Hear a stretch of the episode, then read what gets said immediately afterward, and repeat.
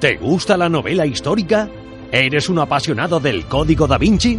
Entonces debes conocer Codex Magdala, la novela que está dando que hablar y que muchos comparan con la obra de Dan Brown, basada en documentos y lugares reales, demonios, la ley judía, Reims les Chateau, la Catedral de Jaén, los Caballeros Templarios y un obispo insepulto. Se dan la mano para crear Codex Magdala, escrita por John Wolf. Adéntrate en Codex Magdala y juzga después. Ya disponible en codexmagdala.es y en Amazon.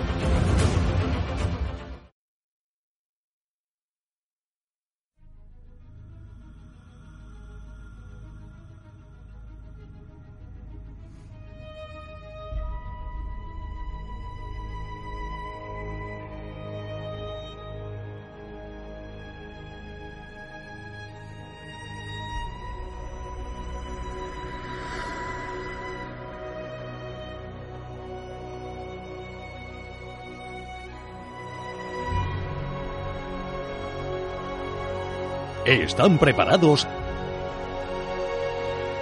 Ahora comienza Invicta Historia. Con John Wolf.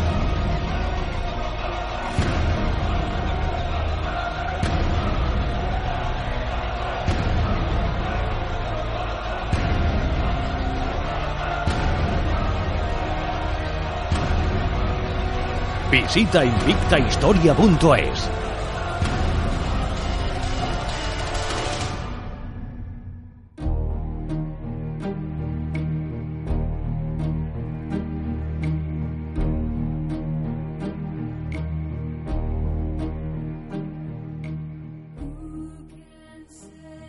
Cuando oímos la palabra héroe, rápidamente la asociamos a una capa, o a un antifaz, o a una armadura indestructible. Pero hay otros héroes que siempre desapercibidos, camuflados tras una inmensa humildad, corazón y alegría, no necesitan de tanta floritura.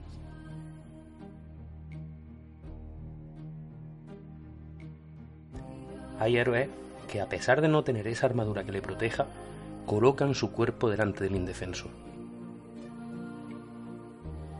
Héroes que sin tener un martillo que todo lo destruya, blanden un monopatín. Que mientras otros corren para salvar sus vidas, él no piensa en la suya, sino en la del que está indefenso en el suelo. Esta es la historia de un héroe que no verán en cómics, películas de Hollywood o en serie americana al menos de momento. Es la historia de un héroe que paseando por Londres hace cuatro años en un monopatín, entregó su vida sin pensar en las consecuencias. Esta es la biografía de Ignacio Echeverría, el héroe del monopatín. Hablamos con su padre, Joaquín, recién llegado de Londres, de esas vistas que se están celebrando por los atentados esto es Invista Historia y comenzamos.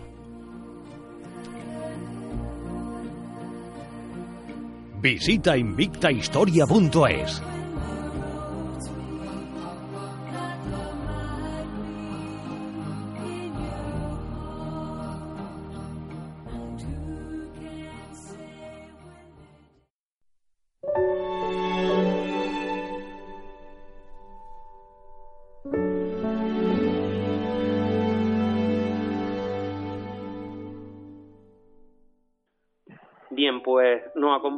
en Invista Historia para este homenaje a Ignacio Echeverría, el héroe del monopatín, como, como le estamos conociendo aquí en España, sobre todo, y pienso que en todo el mundo. Y tenemos que agradecerle que esté aquí hoy, porque prácticamente se acaba de bajar del avión desde Londres, y nos acompaña Joaquín Echeverría, padre de, de Ignacio, le damos la bienvenida a Invista Historia.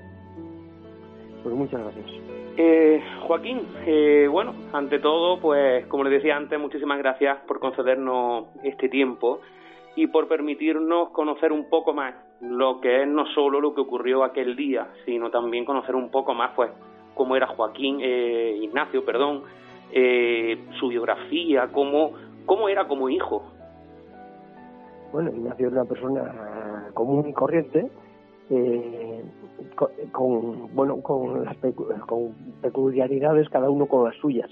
Era un hombre eh, era una persona eh, de buena conducta con lo cual pues no era no era un hijo no, como hijo no era una persona que te diera disgustos.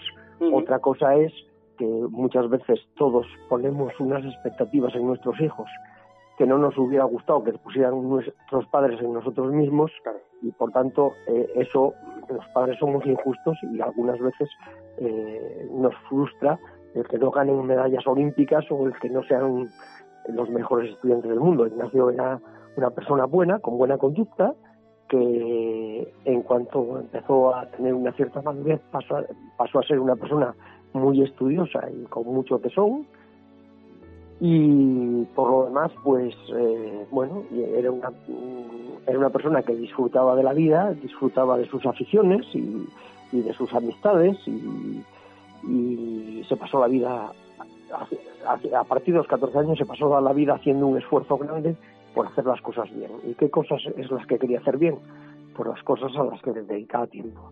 Sus estudios sus deportes y su perfeccionamiento espiritual. Era una persona con religiosa, con una gran devoción, y, que, y eso lo llevaba primero a ser una persona practicante eh, en, religión,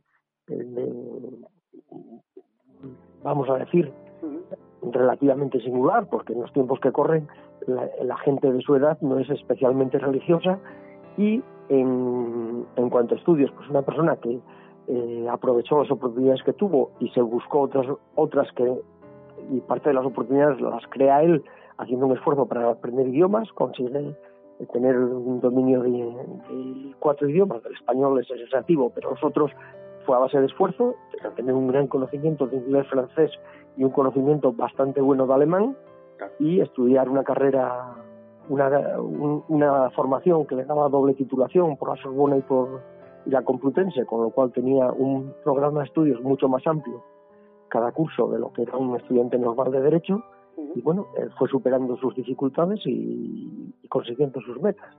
Claro, y el motivo por el que él se traslada a Londres, nos imaginamos que es por tema laboral, ¿no? Bueno, se marcha a, trabajar a Londres eh, porque es la primera oportunidad que encuentra eh, en el mundo laboral acorde a sus a, su preparación eh, o a lo que él creía que era su preparación después de perder el, trabajo anterior, en el que lo despidieron. Claro, eh, como muchos españoles tuvieron que emigrar fuera. Por supuesto. Claro. ¿Y cómo se desarrolla su vida en Londres? ¿Con total normalidad? Bueno, su vida en Londres, bueno, él, él, se pone a cuando pierde el empleo, se pone a buscar trabajo y, y hace viajes a Londres para hacer entrevistas. Está en un proceso de selección los sistemas de selección ingleses son, por lo que he creído ver, muy largos.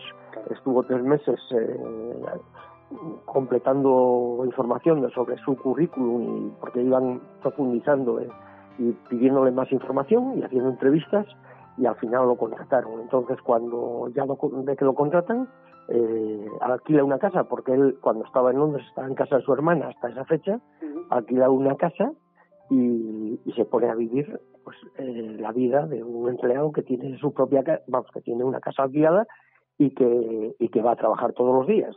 Luego sus, sus ratos de ocio eh, fundamentalmente los dedica pues a la, lectura al estudio y al monopatín. Y y vamos a ver.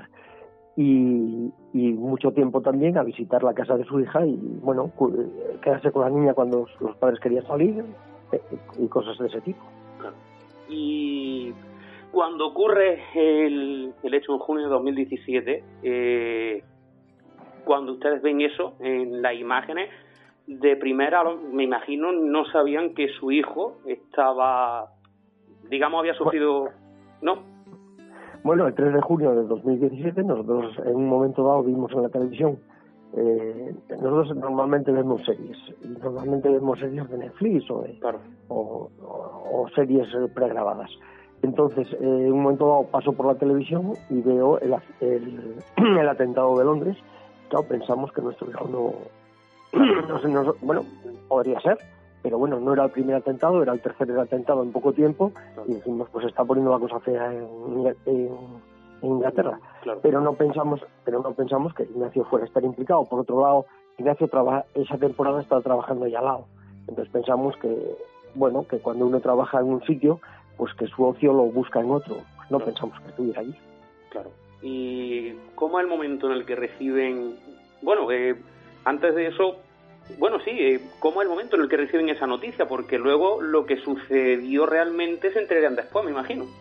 Sí, bueno, al día siguiente, vamos al día siguiente por la mañana, eh, en mi familia hay varios grupos familiares de WhatsApp y en el WhatsApp yo en el WhatsApp más próximo hijos, de mis hijos y nosotros escribo como hacía casi todos los días, sobre todo los festivos, preguntando que, cómo estaban y van apareciendo uno detrás de otro contando pues tal, tal, lo que sea, y Ignacio no aparece. Bueno, al principio no contesta nadie, entonces yo escribo, veo que lo estáis pasando muy bien porque aquí no contesta nadie. Claro. Después empiezan a contestar y veo que Ignacio no aparece.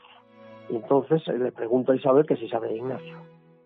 Y Isabel entonces ya contesta diciendo que se han dirigido ahí a los amigos de Ignacio y que Ignacio intervino en el atentado y que no saben nada de él. Wow tuvo que ser durísimo. Eh, esa incertidumbre en ese momento, por lo menos. Bueno, eh, vamos a ver, eh, evidentemente los hijos preocupan de una manera especial, es decir, pero bueno, las cosas son las que son y, bueno, no, nos quedaba más que esperar, o sea que no había nada. Bueno, estaba, le dijimos a Isabel que sí, en cuanto supiera algo que nos avisara y, nada más. Isabel se marchó a casa de mi hijo Ignacio, tenía, no tenía llaves pero no se las llevó, y llamó a la puerta y no le abrió. Entonces volvió a casa, cogió las llaves y fue a buscar otra vez y ya no blanco, y ya no, Ignacio no, no abrió, pues no estaba.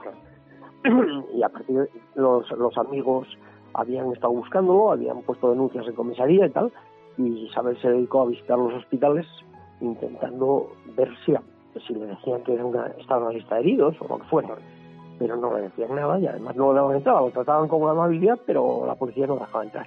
Yo supuse que es que tenían miedo a que hubiera terroristas rematando heridos en hospitales. Yo comprendo que lo que las cosas que se nos ocurren no, no es que sean racionales, son eh, eh, reflejamos nuestras experiencias o nuestras cosas que hemos visto o oído pensando que pueden ocurrir. Y me preocupaba que Ignacio estuviera herido y como los amigos habían dicho que había intervenido, que, la forma de demostrar que el terror se impone es matar heridos en los hospitales. Yo pensé que lo estaban protegiendo, que estaría en un hospital y que lo estaban protegiendo.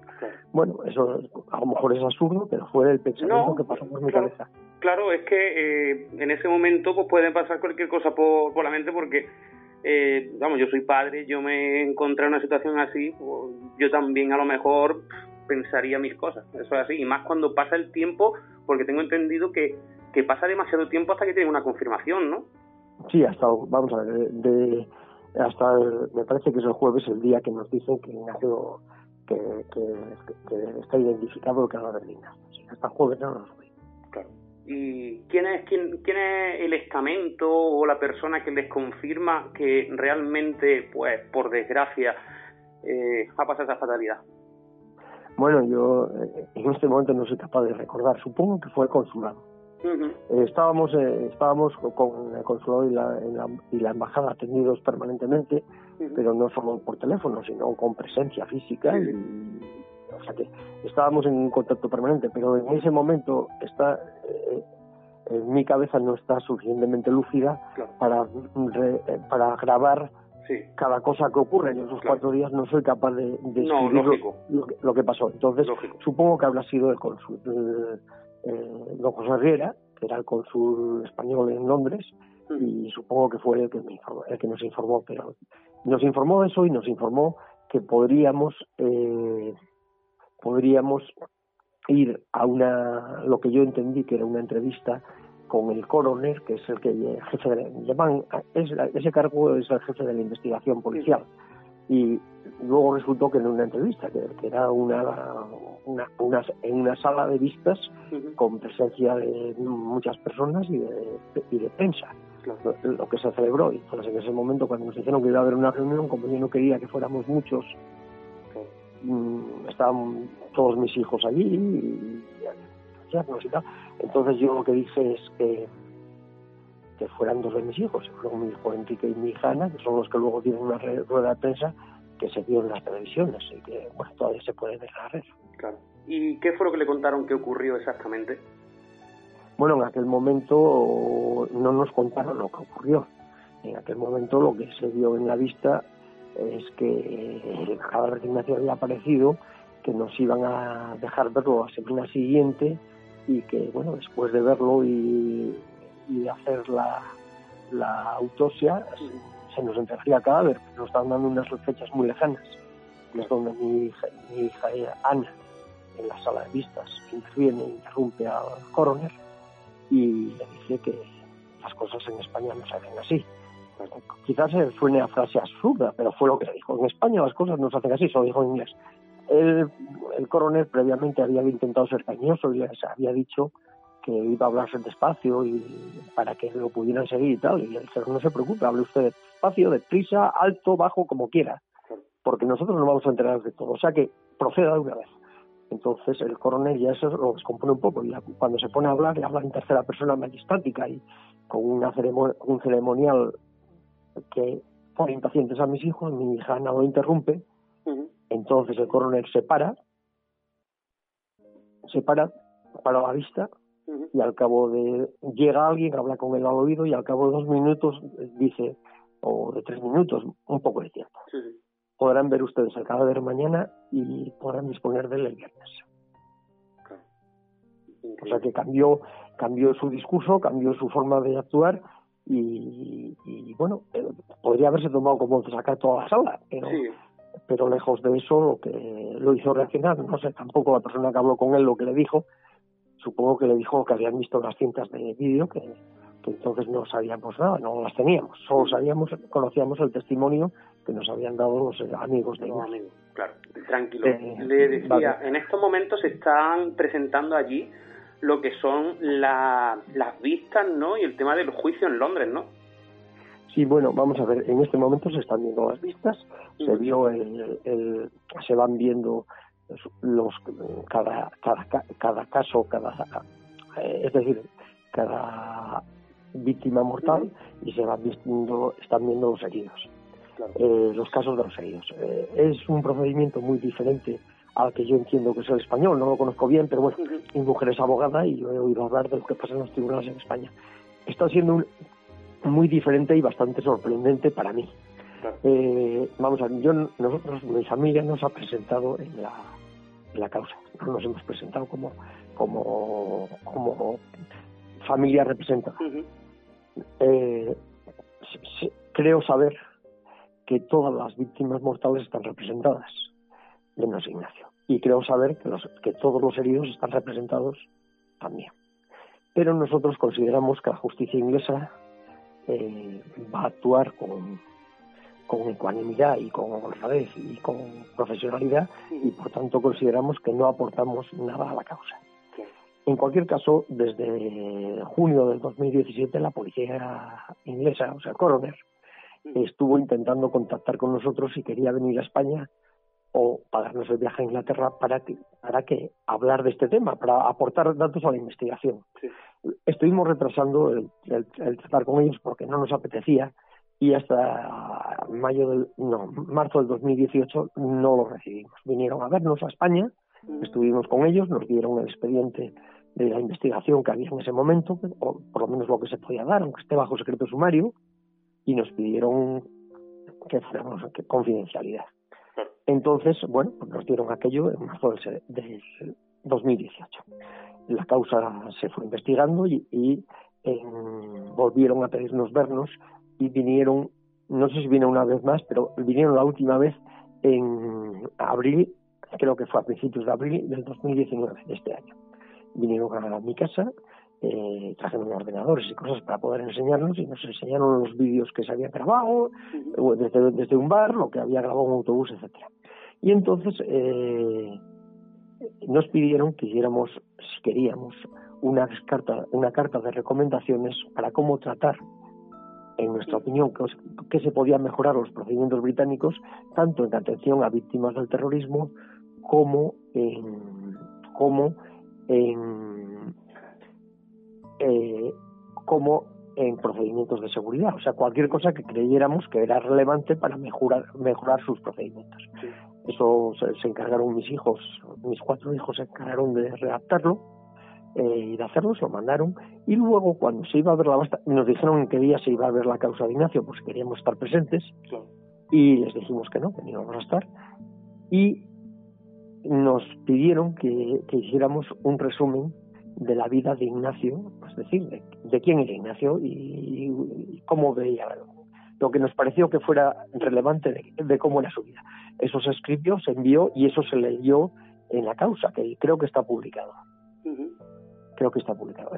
Entonces mis hijos contaron cómo era Ignacio. Bueno, yo nosotros no queremos, eh, vamos a, no queremos eh, cambiar la vida de Ignacio. Ignacio fue el que fue, una persona común y es el, es el Ignacio que yo quiero que se recuerde. Yo no quiero inventarme a, a una persona que no existió. Por supuesto. Y, y, además lo quiero como era. Lo quiero como era, con todos sus defectos y todas sus virtudes. Los que le conozco, porque los amigos conocerán muchas cosas que yo no sé de él. Y, y nadie termina de conocer a nadie realmente. Pero bueno, yo el Ignacio que recuerdo es el que, es el que recuerdo y es el que quiero manifestar que era. Claro. Y bueno, eh, en esos videos cómo se ve ese, o sea, cómo es el acto en sí, ese acto heroico. Bueno, eh, eso, se, eso, eso se vio en la, como se vio en la vista, se puede contar. Vamos a ver, yo vi el vídeo eh, desde el bar, que es el que yo soy capaz de contar, porque lo que se ve desde el autobús me lo enseñaron, pero yo en esas imágenes no identifico nada. En el bar se ve como hay una cámara fija que enfoca las cristaleras del bar. Entonces, en un momento dado, en la película que grabada, sin sonido. Veo que sale una mujer que interpreto que es una camarera y que mira desde cuatro metros fuera del bar o de dos metros fuera del bar, mira a la izquierda. Y al cabo de unos segundos sale un camarero y mira a la izquierda, al mismo sitio. Pues se ve que ahí era donde estaba el tumulto en ese momento. Entonces, al cabo de un momento, el camarero se retira y un momento después la camarera se retira. En ese momento se ven pasar seis policías corriendo hacia la escena, hacia donde se supone que miraban los camareros. Seis policías, digo que eran seis policías porque iban vestidos de uniforme.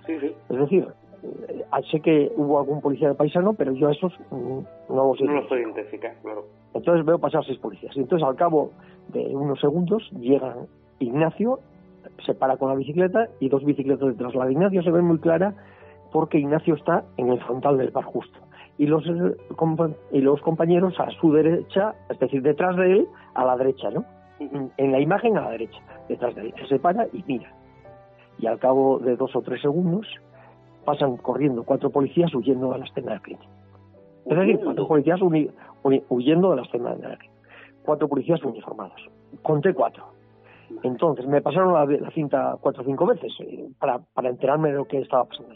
Entonces en ese momento Ignacio deja la bicicleta se la da al de detrás y sale corriendo, tirando, echando las manos a la espalda, supongo que desenvolviendo las, la tabla que llevaba sujetas a, a, las correas de la mochila. En ese momento yo eso no lo vi, pero sé que Ignacio llevaba una pizarra encima del manillar, una pizarra relativamente grande, o sea que bueno, andaba conduciendo con una bicicleta municipal eh, con, una pizarra, con un pizarrón que deja también ahí. Y él sale corriendo. Entonces, al cabo de un rato, yo ya en esa imagen a él no se le ve más, porque desaparece del, marco de la imagen, y al cabo de un tiempo, no sé cuánto tiempo, eh, veo a un caballero que viene corriendo con una camisa muy clara y un, terrorista que viene detrás y lo apuñala por la espalda en el cuello. Y este hombre que al suelo extiende los brazos y esa imagen me la pasan varias veces porque yo estoy intentando ver si era Ignacio. No era Ignacio porque Ignacio llevaba una camisa oscura y ese señor llevaba una camisa blanca. Ese se queda al suelo extendiendo los brazos y allí se queda. Y yo ya no vi más. Luego hay unas escenas de, unas escenas de desde un autobús que los que tratan las imágenes explican que se, que se ve como Ignacio está golpeando a los terroristas. Pero yo son esas imágenes para mí no son reconocibles. Luego, en la causa ha testificado Guillermo, el amigo de Ignacio, hay más testigos. Guillermo, el amigo de Ignacio, y Guillermo describe la escena, cómo él ve la escena y cómo ve y cómo oye los golpes de la tabla sobre la, los golpes que da Ignacio con la tabla. Le está pegando a, los terroristas. Él dice a todos, yo no sé no sé exactamente además cuánto es capaz de una persona de recordar cuando está viviendo una escena con emoción y cuando además pasado el tiempo pues esa escena con emoción aunque se le haya quedado grabada pues eh, está demasiado él estaba demasiado cargado de emociones. Pero bueno él cuenta que oye los golpes de la tabla y, y ya está. Cuenta que un policía que estaba cuando Ignacio llega ya se había incorporado a la pelea un, un policía que cae casi enseguida al suelo y, y, bueno, resulta muy mal herido. Yo a ese señor lo conocí en la entrega de las medallas George, que a él eran una, y ese, ese caballero cae al suelo, Ignacio sigue peleando y ese caballero ya no baja a dejarle al suelo, ya no baja a darle más. A las dos personas que estaban heridas en el suelo, que estaban apuñalando cuando Ignacio llega, y cuando llega este policía, esas están vivas las abandonan, ya no los apuñalan más y están vivas y se han, una pareja eran novios y se casaron. Y hemos recibido noticias, hemos recibido noticias recientemente de ellos que no sabían que Ignacio, ellos no eran conscientes de que Ignacio había intervenido en la pelea hasta que ven la causa. Entonces cuando ven la causa saben y nos dicen que están vivos los dos gracias a la intervención de Ignacio. Eso nos lo dicen hace unos días. Y luego sabemos, ya nos lo había contado en su momento el embajador, de Londres en España y me lo había y sabemos que un policía de paisano interviene en la pelea y cuando Ignacio llega están los dos policías peleando el policía uniformado cae al suelo y el otro que había hecho un placaje a uno de los terroristas cuando ve la cosa fea levanta los brazos y se echa para atrás y abandona la escena. Eso lo digo porque he visto un, un testimonio que explica eso. Hay un testimonio que explica que ese policía se bueno él no sabe que es un policía él sabe que hay una persona que entra y sale levanta los brazos y aparta de la escena está vivo o sea que las cuatro personas que en el, de la melee en la que vamos de la de tumulto en el que Ignacio interviene las cuatro están vivas y el quinto es Ignacio que está muerto pero su intervención hizo que se distrajeran de ellos cuando Ignacio Ignacio en, en el intercambio de golpes el, uno de los terroristas gira el cuchillo, le da una puñalada y Ignacio se cae al suelo. Y se cae al suelo, se intenta defender con la tabla y en el suelo al parecer un terrorista se baja y, le da dos puñaladas y una de ellas fue la que fueron incapaces de contener la sangre de, vamos la se desangró la, hemorragia. Sabemos que un, que un médico que estaba en el bar El Lobo, que habían cerrado para que nadie pudiera salir y sobre todo para que nadie pudiera entrar, claro. sobre todo intentó salir y no, no le abrieron las puertas. Y cuando salió estuvo asistiendo a Ignacio hasta que llegaron las ambulancias para llegar al hospital y debió estar con él mucho tiempo porque tardaron mucho tiempo las ambulancias. Se ve que en los protocolos de prioridades Ignacio no entró en prioridades, con lo cual Ignacio no pudo ser asistido en un hospital y solo está asistido por un médico que estaba que pasaba por la calle, vamos a decir, que estaba en un bar y ese médico intentó salvarlo, pero no fue capaz. Entonces Ignacio muere desangrado. Es lo que entiendo que pasó. De verdad, escuchar que los que en teoría más deben darse a proteger a los demás se retiran de la escena, dejando a un muchacho, digamos, normal de la calle, defendiendo a gente indefensa. Y luego eso de la ambulancia, vamos, mm, la palabra me hierve por dentro, vamos. Bueno, bueno, bueno, vamos a, vamos, yo creo que las cosas hay que ponerlas también en, el valor que tienen. El policía que cae al suelo ya no se levanta y que cae mal herido, ese policía perdió visión de un ojo, no sé si total o parcialmente, ese policía interviene en la escena y hace lo que puede. Y, le han dado a George, y le han dado a George Medal, yo creo que muy merecidamente. No, sí, claro, pero pero luego ver en otro video, a lo mejor, como usted me decía, cuatro corriendo de la escena y otro de paisano, vamos, que me Sí, vimos cuatro corriendo en esta dirección, pero hay otros dos que pasaron que yo no sé por dónde huyeron, pero que también. Claro.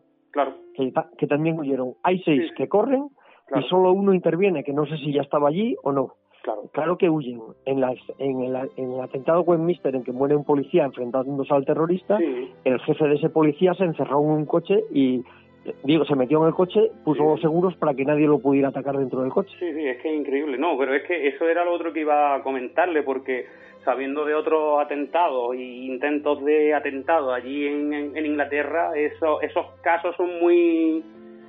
Eh, bueno, la, la realidad la realidad es que, vamos a ver, lo que es singular no es que un policía eh, se aparte de, la escena, que yo tengo entendido que se aparta herido, que se aparte de la escena, porque es, el instinto de conservación es muy fuerte en las personas, aunque tengan entrenamiento, pero lo que es singular es que una persona como Ignacio, que ya nos había dicho, si yo hubiera estado en Westminster, a que el policía estaría vivo, claro. eso nos lo había dicho que Ignacio, viendo este tumulto y viendo huir a los policías, vaya y se enfrente. Y cuando el policía se echa para atrás y se queda solo con tres terroristas, él no estaba herido, él pudo correr. Y sin embargo, porque él, cuando lo llenen cae al suelo. Es decir, él estaba de pie peleando, por eso abandona a los otros. Y en vez de huir, sigue peleando, porque al ver retirarse, al, al ver que se quedaba solo, lo, el instinto de conservación te dice que tú debes correr a menos que tú sepas que no debes correr. Y él lo sabía. Increíble. Eh, bueno, eh, Joaquín, eh, de verdad, desde aquí le trasladamos todo el apoyo a la familia, todo. Ojalá que, bueno, pues que se haga justicia, como es lógico, ¿no? Aunque ustedes no se personen en la causa, como dicen, confiando en lo que es la justicia inglesa, pues ojalá que sí, que se haga justicia y que, vamos, mm, creo que su hijo se merece todos los honores del mundo, porque es que no es fácil. Yo no sé cómo actuaría yo en una situación así, sinceramente. O sea que... Bueno, la, realidad es que lo que hizo Ignacio, eh, hay muchos actos heroicos, hay muchos actos de, bondad, eh, muy dignos de mencionar y que prácticamente están olvidados y que son recientes, sí. pero Lorenzo de Ignacio, en, en, en, unas circunstancias tan especiales no hay precedente. Claro que no. no, hay, precedente. Ahora, también hay que decir, hay que decir, eh, los terroristas han sido, han muerto, o sea, los, la policía los ha matado para evitar que siguieran matando gente, claro. con lo cual parte de la justicia se hizo por sí sola. Sí, claro, eh, eh, se ha investigado y si hay, si hubo colaboradores, espero que aparezcan y que paguen sus sus culpas, que lo espero, por el bien de la sociedad y también espero que se pongan que se pongan medidas para evitar que gente que está contaminada por el terrorismo internacional sean acogidos volviendo de la guerra a Londres y metiéndolos en cargos públicos y protegiéndolos como aquí a los terroristas de ETA se les está dando prioridad para darles casas en País Vasco y Navarra según se publica en la prensa. Es decir, lo que yo espero es que eh, nuestro sistema político eh, occidental eh, tome medidas para defenderse y protegerse del terror y de las organizaciones mafiosas. Y eso es lo que, lo que yo creo que debe ser. Por otro lado, yo sí, se hará justicia el sistema británico es muy diferente, es muy diferente al nuestro y por tanto para mí es muy difícil ponerme en su situación y entender lo que lo que hacen. Tengo que decir que la que hay dos cuerpos de policía, hay dos cuerpos de policía, es decir, lo digo mejor. Claro. la policía metropolitana de Londres tiene tres cuerpos. Esos cuerpos de policía de vez en cuando distinguen a una persona, generalmente a sí mismos, a sus miembros, los distinguen por haber hecho algo notable. Pero son, vamos a decir, medallas individuales, dadas individualmente por un cuerpo de policía. Cuando muere Ignacio, los tres cuerpos de policía se unen y dan las medallas de forma conjunta. No hay precedente, no lo habían hecho nunca. Eso lo hacen a raíz de la, del atentado del 3 de junio. Quiero creer que la actuación de Ignacio se quedaba pequeño para una medalla de uno de los cuerpos se quedaba grande para la medalla de los cuerpos. Esas medallas se quedan pequeñas, se juntaron los tres. Los jefes de policía de Inglaterra en su momento crearon en los años 60 unas medallas para los civiles que colaboren con la policía. Y ese cuerpo empezó a dar medallas en el sesenta y tantos, después se junta la policía de Gales, después se junta la policía de, de Belfast y esta vez se juntan todos los cuerpos de policía del Reino Unido, incluyendo al de Escocia, que sabemos que Escocia está en sus problemas, se juntan para dar medallas este año. Y a Ignacio le dan la medalla de oro y los de Escocia quieren participar en esa medalla. Creo que se lo ha distinguido mucho. Pues ojalá que, que siga así porque es como hablábamos hace unos días con Miquel. Es increíble que una persona mm, ponga su vida en juego para salvar a alguno, como el caso de él, infiltrándose en ETA, y resulta de que pasan los años, ETA se acaba y el que tiene que seguir escondido es él y los propios terroristas tienen cargos políticos. Bueno, es que Miquel, Miquel no se mete en ETA para salvar a algunos. No, Miquel se mete en ETA para salvarnos a todos, sí, sí, España. No, lo que ha hecho, lo que ha hecho es de una dimensión tan gastronómica que no hay descripción posible. Ese hombre tiene eh, un mérito que eh, no es no se puede hacer más grande. Y, y, la realidad es que ese hombre efectivamente tiene que guardar privacidad porque ETA en este momento hay miembros de ETA que no arrepentidos muchos no arrepentidos muchos, quiero decir, arrepentidos teóricamente algunos, pero realmente no es arrepentidos, es acogiéndose a medidas de gracia sin arrepentimiento. Pero hay otros muchos y no han entregado las almas, con lo cual ETA es un, es un peligro cierto, por mucho que su Ternera dijera que se disolvía la banda. y Miquel, y Miquel tiene que ser un primer objetivo porque nadie tiene tanto mérito como él.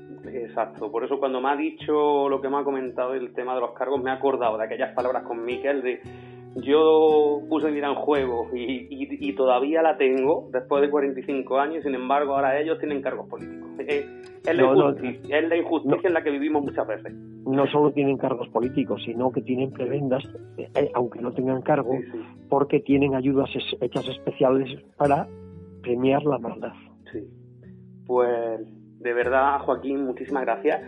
Aquí estamos para lo que ustedes necesiten, de verdad, y de verdad, un abrazo enorme de, todo el equipo, eh, que en cuanto pensamos iniciar este tema de homenaje, el primero que se nos dio a la cabeza fue su hijo Ignacio, porque, como usted dice, es que eh, no hay precedentes. Entonces, de verdad, mucha fuerza y, y un abrazo, pues, muy grande. Pues muchas gracias.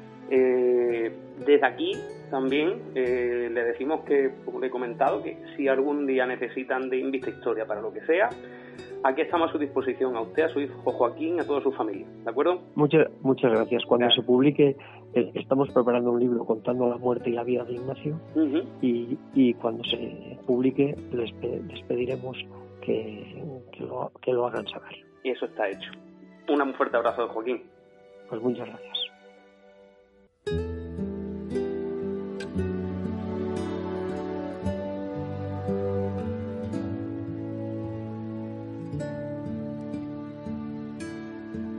Síguenos en Facebook, iVox y en la página oficial invictahistoria.es.